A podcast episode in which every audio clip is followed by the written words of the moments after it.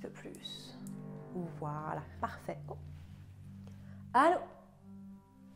Ah, salut Char, comment tu vas? Oh bah oui, oui, moi écoute, euh, toujours sur Terre, hein, tu sais, trouver des mécanos sur une planète où il n'y a pas encore de vaisseaux spatiaux pour un vaisseau spatial, c'est pas forcément le truc le plus pratique. hein. Ouais, ouais, ouais, ouais. Non, dis-moi, qu'est-ce qu'il te faut? Encore du houmous? T'es sérieuse? Ouais, mais à force, ils vont se demander ce que je fous avec, quoi. C'est pas facile de faire une couverture crédible, tu sais. Bon, écoute, je me débrouillerai. Oh, bah en attendant, tu sais, je fais des vidéos, euh, j'essaie de les prévenir qu'il y aura la fin du monde bientôt, mais tu sais, c'est pas une espèce très très subtile, hein, les humains. Ouais. Hmm. D'ailleurs, je te laisse, faut que, faut que j'en fasse une, là, tu vois. Euh, boulot, boulot. Ouais, boulot, boulot. Je te fais suivre ton houmous bientôt. Ouais, salut. Fais un bisou à tes femmes. Ciao, ciao. Ciao, ciao.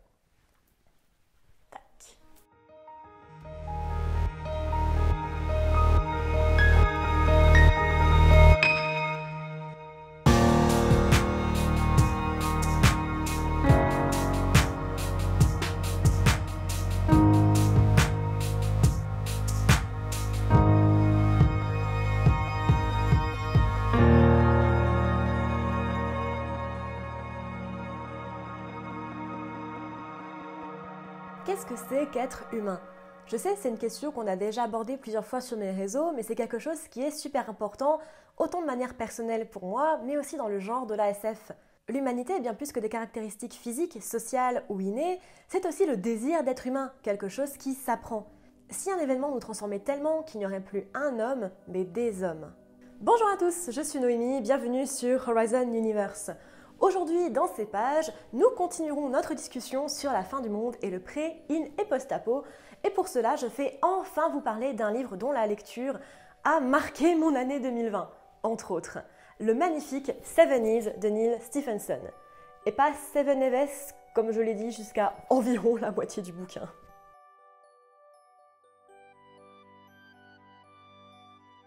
Comme d'habitude, je m'efforcerai de ne pas divulguer plus d'informations que nécessaire pour ceux qui souhaitent lire le livre ou qui ne veulent pas en savoir la fin.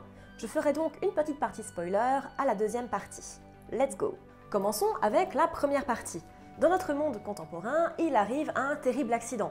La Lune se fracture pour une raison inconnue et des morceaux tombent sur la Terre. Un scientifique reconnu, le Doc Dubois Harris, calcule que les retombées auront des effets désastreux, dont une sorte d'hiver nucléaire, et rendant la Terre inhabitable pendant des milliers d'années.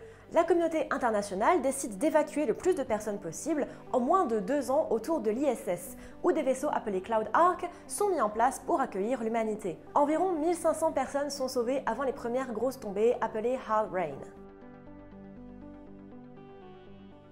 Dans la partie 2, la civilisation humaine est donc au bord de l'extinction.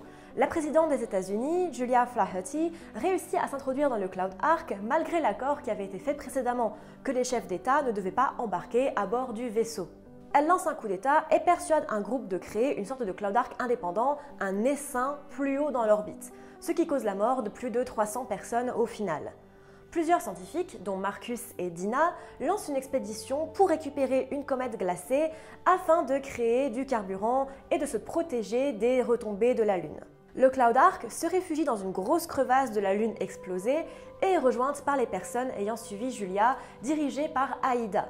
L'essaim a été un échec et seules 11 personnes ont survécu, notamment par la pratique du cannibalisme. Après plusieurs péripéties, il ne reste plus que 8 femmes, dont 7 capables d'enfanter. Dina, Ivy, Aida, Tekla, Camilla, Moira et Julia. Moira, qui est généticienne de métier, a donc pour mission de sauver l'humanité et chacune des Èves peut choisir si sa progéniture sera génétiquement modifiée ou non. Enfin, la troisième partie se passe 3000 ans plus tard. Plus de 3 milliards de personnes vivent dans un habitat géant tournant autour de la Terre et sont divisées en 7 races humaines distinctes, chacune nommée et descendante de l'Ève de l'Arc. Des efforts sont faits pour terraformer la Terre en parallèle. Des personnes ont été aperçues sur Terre et un membre de chaque race va donc investiguer cela. On découvre alors que certains humains, appelés les Diggers, ont survécu en vivant dans les mines, et d'autres en vivant dans les sous-marins militaires, les Pingers, créés en parallèle du Cloud Ark et tenus secrets du reste de la population.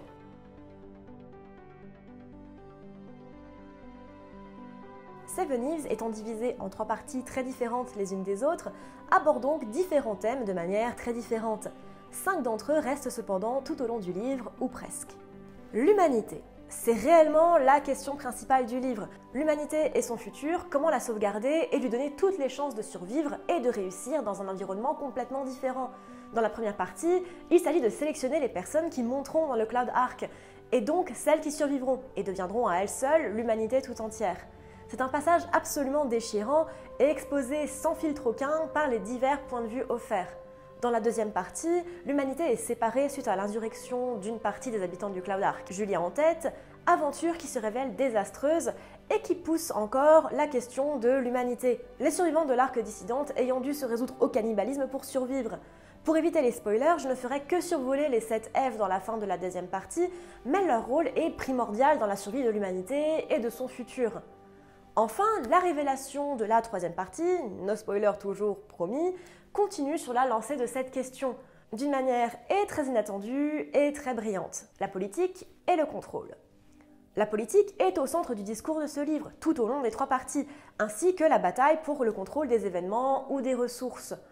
On est sur du space opéra, il n'y a donc rien de surprenant, mais j'ai vraiment trouvé étonnant la manière dont le point de vue politique était tourné tout au long des trois parties. Dans la première, qui se passe plus ou moins à notre époque, les visions politiques et internationales sont diablement proches de celles que nous connaissons, jusque dans les relations entre les personnages. Certains, comme Camilla ou Ivy, vivent très mal les événements, et d'autres, comme Julia, les utilisent à leurs escients ce que Julia réitérera dans la deuxième partie. Dans celle-ci, par ailleurs, la politique a un tout autre impact. Il ne s'agit plus d'élections, de nations, de toutes ces choses terrestres qui n'ont plus de sens, il s'agit de survie, et la survie fait parfois prendre des risques fous. Le personnage de Julia et celui d'Aïda plus tard en sont deux excellents exemples, mais aussi le duo formé entre l'ingénieur Dina et la cosmonaute russe Tekla. Les inimitiés, liens et manipulation des personnages prennent une toute autre tournure quand la moindre erreur peut tuer ceux qui restent de l'humanité. Une vision de l'apocalypse. Comme je l'expliquais dans ma précédente vidéo, le post-apo, bien que multiple et vaste, reste un genre assez cliché aux yeux du grand public, et il reste relativement rare qu'une œuvre présente la totalité de l'apocalypse, de l'avant à plusieurs milliers d'années après, et en prenne vraiment toute l'ampleur et les conséquences qu'elle a entraînées. Si l'apocalypse en elle-même, la destruction de la Lune et sa chute sur la Terre est du pur post-apo, ce n'est pas tant cette apocalypse-là qui est la plus marquante, bien qu'elle le soit, mais bien sa suite, les réactions des personnages et des factions, les conséquences de la perte de la Terre et ce que cela signifie pour les personnages qui ont été sauvés. Un poids énorme s'abat sur eux et l'inéluctable, la fatalité, est palpable. Un vrai tour de force du livre que de faire ressentir l'horreur de la situation et l'espoir fou qui s'ensuit. Les sciences. J'ai longtemps hésité à classer ce livre comme de la hard les sciences y ayant la part belle. On parle de l'ISS, du Cloud Ark, de l'astéroïde miné pour sa glace, de terraformation même, et bien sûr de génétique. Et pourtant, le discours scientifique, bien que primordial, n'est jamais trop pesant et ne prend jamais le pas sur l'histoire derrière. Même Seven Eves peut être considéré comme de la soft SF par moment, les sciences dites douces comme la politique et la sociologie prenant parfois énormément le pas sur le reste. Qu'elle soit hard ou soft dans tous les cas, Seven Eves est un bel hommage aux sciences et à l'ingénuité des hommes, pour sûr. La morale. Ou plutôt devrais-je dire les morales, ou dans un sens un peu plus général, l'éthique. En effet, c'est un des thèmes qui est filé tout au long du récit, depuis la sélection des 1500 personnes qui vont survivre, à la génétique et au transhumanisme discuté par les sept Èves, voire même, disons-le, l'eugénisme, qui est au centre des discussions politiques. Si cela peut mettre certains d'entre vous mal à l'aise, rien qu'à l'évocation, sachez que c'est fait de manière très subtile et relativement libre à interprétation. Je laisse ça là.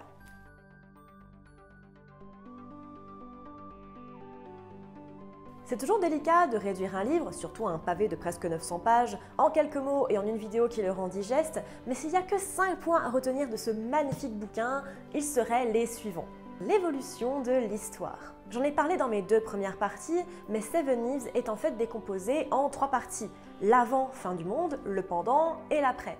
Toutes bien séparées les unes des autres, mais où chacune aura bien sûr des conséquences sur les suivantes. Alors certes, c'est pas différent des constructions de plein d'autres histoires, et vous avez raison, mais la manière dont celle-ci évolue, les retournements de situation et comment elle se dessine sous nos yeux est vraiment intéressante. J'ai passé, en règle générale, un excellent moment devant cette histoire, et je ne mens pas quand je dis qu'il m'était impossible de le lâcher. Et même si la quatrième de couverture spoil une partie de l'intrigue de la troisième partie, il reste suffisamment à développer pour rester intéressant et plein de surprises. En fait, voilà le mot qui correspond mieux à Seven Eves. Surprenant, ingénieux et très recherché. L'écriture et l'impact émotionnel. Si, encore une fois, l'écriture en soi n'a rien de particulièrement remarquable ou différent, il n'enlève rien que j'adore cette manière très directe de Neil d'écrire. Les dialogues sont très réalistes, les descriptions restent assez courtes pour ne pas être complètement longuettes et ennuyantes, sans parler du fait qu'il y a énormément de personnages à suivre et différents dès le début de l'histoire et dans les trois parties. C'est net, propre et précis, ça va au fait sans circonvolution. C'est touffu, fouillis, ça aurait pu être un désastre vraiment, et pourtant, c'est tellement bien fait qu'on ne peut que s'attacher au personnage et à l'histoire de Seven Eves. Et c'est si simple, sans être simpliste, qu'on peut véritablement s'attacher à l'histoire et se laisser toucher par l'impact émotionnel très fort de plusieurs événements, notamment la chute des fragments de la Lune, ou alors même la réunion des sept Èves. Ouais, je vous mens pas quand je dis que j'ai beaucoup pleuré à sa lecture. Les personnages. Je viens de le mentionner, mais ce que l'auteur a le mieux réussi, selon moi, c'est vraiment à rendre les personnages crédibles et attachants même ceux qui ne sont pas censés l'être en fait. Pour toute la haine qu'on est censé ressentir envers Julia à son arrivée dans l'arc, et le fait qu'elle ait causé la mort de beaucoup en séparant une partie pour créer un écosystème indépendant, elle montre cependant une capacité de prise de décision et de gestion des troupes hors norme, et son raisonnement tient la route. Doc Dubois est terriblement attachant car on découvre les événements tragiques à venir avec lui. Camilla, dont l'histoire fait beaucoup penser à celle de Malala, Moira, Avi, Aïda, Marcus, tous les personnages sont fascinants et on a envie de les suivre dans leurs aventures désespérées. La division de l'humanité. C'est juste une des idées les plus dingues que j'ai pu lire en SF récemment ou pas récemment du tout.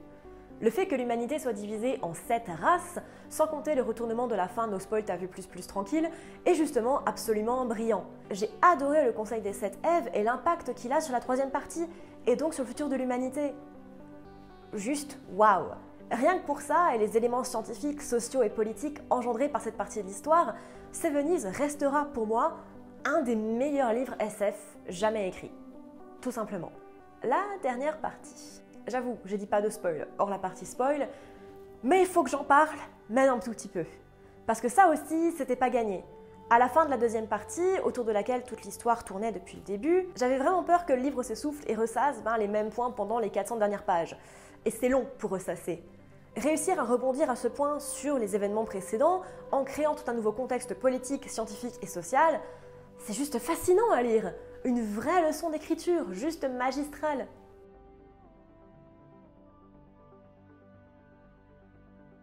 Comme vous pouvez le voir, je pense, Seven Eves a non seulement été une lecture plaisante, mais également bouleversante, véritablement instructive et qui m'a profondément marqué dans mon questionnement sur l'humanité en fiction. Si l'humanité divisée n'a rien de neuf en soi, a été explorée avant, comme dans la machine à explorer le temps de H.G. Wells, je ne l'avais jamais vue faite de cette manière, ni avec cette force-là, ni avec toutes les réflexions que ça implique. Je suis restée vraiment interdite devant la fin de la Terre et cette scène si impactante j'ai été entraînée par la révolution de Julia et ses conséquences, par les morts horribles et inéluctables, et par le conseil des Èves, par l'intelligence et la débrouillardise des personnages, par cette histoire si forte, si humaine, et à la fois si désespérée et si porteuse d'espoir. Belle année 2022 à tous. Alors ok, un livre sur la fin du monde, c'était pas forcément le meilleur moyen de démarrer l'année, mais comme je vous dis, il y a beaucoup d'espoir dans ce livre aussi. Et finalement, bah, c'est plutôt pas mal de commencer l'année avec un de mes livres préférés. Très belle année 2022 à tous. J'espère que ce sera une très très belle année pour vous tous. 2021 ah, pour moi, ça a été une année pleine de chamboulements, pleine de changements au niveau personnel, professionnel, la chaîne, tout. Et j'espère que 2022 sera encore plus chamboulante et encore plus changeante avec tout plein de choses à venir. Et je vous le souhaite aussi pour vous. Euh, voilà, n'hésitez pas à lire Seven Eves, euh, à me dire en commentaire si vous l'avez lu, ce que vous en avez pensé. Comme d'habitude, tous vos commentaires, vos suggestions sont les bienvenus. Petit pouce bleu vers le haut si jamais ça vous a plu. Abonnez-vous, la cloche, patati patata, vous connaissez maintenant. On se retrouve sur les réseaux sociaux bientôt, parce que j'y suis toujours collée, très honnêtement. Et en attendant, je vous dis à bientôt dans l'univers. Et encore bonne année à vous.